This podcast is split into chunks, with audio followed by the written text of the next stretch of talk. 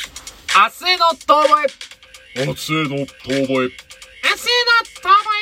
明日へのえのえのえのえの遠吠えいやいやいやいやいや皆さんこんばんは人生 T なりゆきですガウガウいつもお世話になっております。インコです。コーヒー。このラジオ番組は元お笑い芸人の二人が一流を目指すも途中で挫折しこれからは肩の凝らない二流を明るく楽しく熱く目指していこうというラジオ番組でございますなんだなんつったコーヒーコーヒー。コーヒー。俺さ、今までのそのインコちゃんの、あのー掛け声で言うんだったら、一番来たのは、ライライだった。カモンカモンだ。カモンカモンだった。なぜなら俺がゴーゴーって言って外に出た後に、ライライっつって呼び込んでる って。いや、帰る帰る帰るって。帰ってくるんかいみたいな。っていう、あの、なんか僕らの、なんかちょっとそうこですう、ねね、関係性というか。じゃあ、ライライにする。じゃあ、ライライだ。これからはライライにしろ。ライライって呼んで。それは違う話になってくるんだろう。 なんだライライって。なんかその昔のあの、エキセントリック少年ボーイの東野さんがやってた2号さんみたいな言い方、謎の中国人の2号さんみたいなやめろ。ライライって呼んでよい。や、ライライってなんだよ。だから、それはもう産ませてよのトーンで言う な。産ませてよ。あの秋みたいに、産ませてよ。秋に何があった のいや、なんもない。知らん。あの、ゴッツはね、やっぱ面白いんだよね。ごっつええ感じだわ。まあ、君が言ってたね。あの、パターンがさ、まあ、何すごいいっぱいやられちゃってるからさ。いや、だから焼け野原って本人が言ってたじゃん。いや僕らの後の焼け野原で。あれ知って知らない方がいいんだよね。知ってるとさ、うわ、うわゴッツじゃんってちょっと自分の中でさ、作ってて思っちゃったりするからさ。いいんだよ。まあいいんだよ。それも本当は全然いいし、あの、いいんだけ、いいんです。そう、何どうしてもカビラやり たいの君も。 もうね、カビラ病かいあ君のも。ね、すそうなんです。ねえ、君もカビラ病 実は、僕もなんです楽天カードマンむむめめスキップ、スキップ、スキップ、スキップいい、いい、いい、いい銀色のおじさんは、目にカードつけた銀色のおじさんはいい楽天カードマンはね、そうなんですよ。楽天カードに申し込んだら断られましたむむブラックって俺だって本当に家で誰も聞いてないのにカビラ J の真似するからね。 いや、やべえな。 なあの人はそれぐらいしたくなる。めめめ。まあ、あれは、花丸さんのおかげだけどね。 そうね。ちょっとそれもある。まあまあまあ、 まあそうなんです。でも、まあ別に真似したっていいんだけど、なんかやっぱちょっとさ、はい、ゴッツのさ、あの、ネタとかを見見ちゃうと、あの、どっかでちょっとし、あ、あ、あれあったなっていうのが止まっちゃったりするんだよいね。や、だってそんなこと言ったら、ポッキー作ってあるからってさ、じゃあプリッツ作った時に、いや、なんかこれもう形ポッキーじゃんとはなんないでしょ。いや、あとね、そういうのをね、開き直れる人間の方がね、いい、逆に物事を進められるんだと思う。あのね、俺それで言うと、お国柄もあると思うけど、中国の人すげえなって思うの。ライライ。ライライ。本当にすごい。シャンプー。シャンプーとリンス。ランナー殺す ああ、かわいい。シャンプーちゃんかわいい。ってなるような。そうな。除血族。除血族ですね。除血族ですよ本当にでも本当にそうよあのーどっかでいいじゃんってやっちゃわないとだからだって TikTok なんて流行った曲次々もうみんなやるからねそうだね。俺が見つけたのって言ってるパイオニアはそんなに言ったら偉大ではないそうな。確かに。それをやってる可愛い女の子の方が偉いってなってるそうな。うん TikTok なんて全然そうだよね。そうだよで「ああ私この曲知らなかった超好き」とかなっちゃうんだからそれでもうそんなもんよフォロワーであることの方が良かったりするってことだそようね。そうそうそうそう、だから別に言ったらまあ毎回そうだけどあのなんだっけだからそのスタートアップの会社の人と話してた時にまず最初に作った人がいると、うん第一研究者的な気質を持った人がいてうん。でそれを見つけて今度商品として売ろうとする人がいると、うん。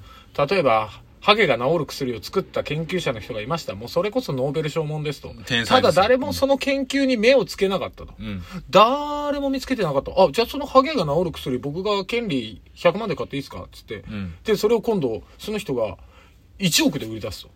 ほう。お前、それふざけんなよって言うけど、いや、めっけた人が偉いんだから。そうな。油田、見つけた人が偉いんだから。ゴールドラッシュはな。そうコロンブス。スの卵見つけたのが偉いんですから。そうな金の卵をねそういう金の卵じゃないコロンブスをコロンブ発スは見したのは立たせるやつだけど、でもそういうことなんだよね。だって、めっけたの俺じゃんで、でも、よく、だから、お笑いを研究者って、あの、誰だっけ、あの、ハライチの、えっ、と、岩、岩、岩、祝い岩井さんが、俺研究者だもんって言ってた話で、うんあの人が澤部のいじり方だったり、こういう風にやればいいっていうのを全部マニュアル説明して、やったら、澤部の使いやすさがみんなに分かって、澤部はそれで使われるようになって、あいつがテレビ出るって。なるほどいいんですよそうねただ、ただ俺が見つけたことに対してのやっぱリスペクトはないと。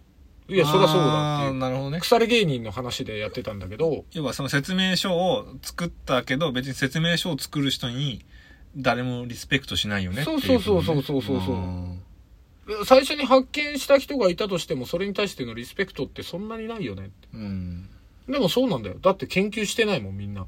みんな享受してるだけだかいらや。そうなんだよねいや本当お笑いだってそうじゃん。お笑いだってそこの人たちが新しい形のコントを作った。いや、それ前の誰々がやってたからう。そうそうなんだよいくらでもある。そんなん今までの先人の人たちが大体やってきてる。そうなんだよなお前、だって家の軒先で熊の鳴き声真似てお金もらう商売あったって考えられるか何それ江戸時代に。すげえな泣けっつって。泣くのよ。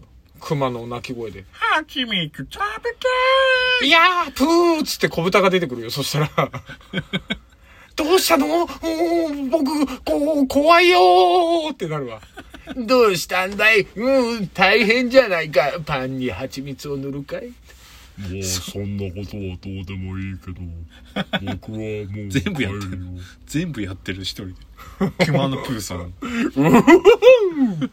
そんな仕事があったらよかったねモノマネ選手権とかでこんなんいくらでもやってるじゃん。違う軒先でさ軒先で。 あー、こういうやつ。熊のプーさいんや、これだから子供にやったら喜ばれるんだよ。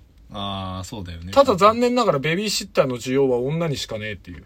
だってやばいもん人生 T がこ 子供あやしたらああって思ういや、俺超子供に人気あるから。だから子供には人気あるけ子ど供とジーバーにすげえ圧倒的人気でを誇ってる若から奥様には人気はどうだいちょっとおっぱい見ちゃうよね。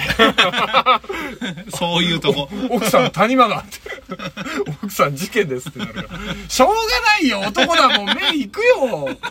でも、それでベビーシッターって、だ本か当らに。そういうとこだよ男女雇用機会均等法はどこに行ったんですか全くもって。男女平等とは言うけれども、全然ファッキン、平等でも何でもねえ。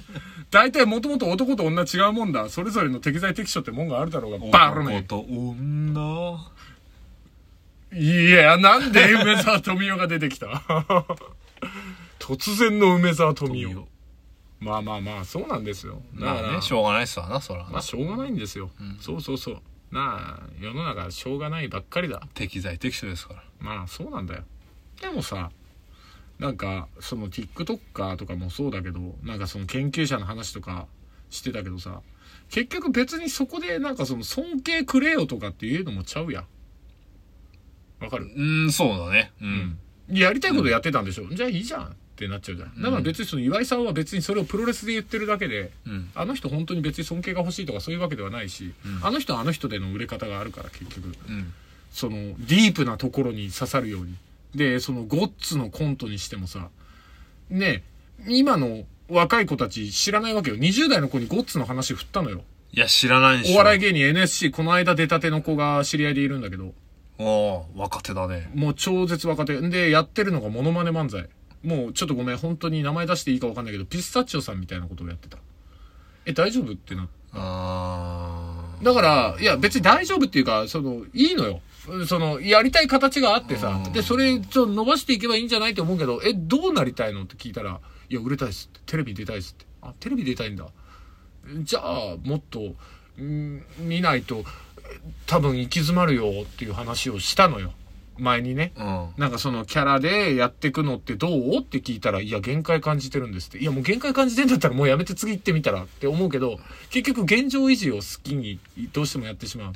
脳みそが楽になるの話じゃないけど。あーそんなのしててそうなまあやり続けることでまた別のとこが見えるっていうのもなくはないからねまあでもやっぱりさ、入ったばっかりって自分の面白いを突き詰めていって、それが例えば当たる当たらないって本当に金の鉱脈探しみたいなもんでさ、でもね、何も無作為にほし、ほ掘ってたらよ。うん。そうそうそう。一個に思うに、やっぱりその、自分がこれ面白いなとか、あ、俺これ笑わせ方だなとか思ったら、もう誰、他に誰に何言われようと、もうそれやるしかないんだなと思うよね。お笑いとかだとね。特にまあ、だからそれをこう、そう、本当に、だから僕らは批判して心折れてやめちゃったりしたけど、そう、あの、君らなんか違うんだよなーとか言われて、本当に。なんか、で、実際それをさ、あの、まあ、それいい面でもあるんだけど、素直に受けちゃうよりは、いや、なるほど、わかりました。つってもう流しちゃって、うん。でも僕らこれなんでとか、僕はこうなんでっていうのを、もう出せるやつしか結局残ってないよね。そう、今残ってるのってそうだよ変ねな。話だけど、その、ちょっとでもブレちゃうような人間はやっぱり残ってないよ。あの、自分のこと天才って思えないやつはなかなか。あのねこれ、だから、ポジティブというか、その、能動的な曲げ方と能動的じゃない、受動的な曲げ方がある。うん。好きに対してのね。うん。好きっていうものってさ、結局それが好きなんだったら、それが自分の好きじゃんって。でもやっぱり、男と女みたいなもんで、途中で、あ、こいつのこれ嫌いだなみたいな感じで、あれなんかこれだんだん面白くなくなってきたな、好きじゃなくなってきたなっていう瞬間ってあるのよ、やっぱり。飽きが来るというか。ものによってね。うん。そう、スタイルだってそうだと思う。何やるにしてもそう。お笑いの話でやってたけど、それって仕事のスタイルでもそう。自分自身の、その、喋り方とかもそうだし。そうね。でもやっぱりそれってずっと自分と一緒についてきて回ってたもんだから、そういうものもあるからね。ちょっとこの話はまとまらんね。まあまあでもあれだ。だから自分の好きか嫌いかははっきりさせて、でも自分の好きをちゃんと大事にしていけるようにならないとね。そう。男と女。操りつられ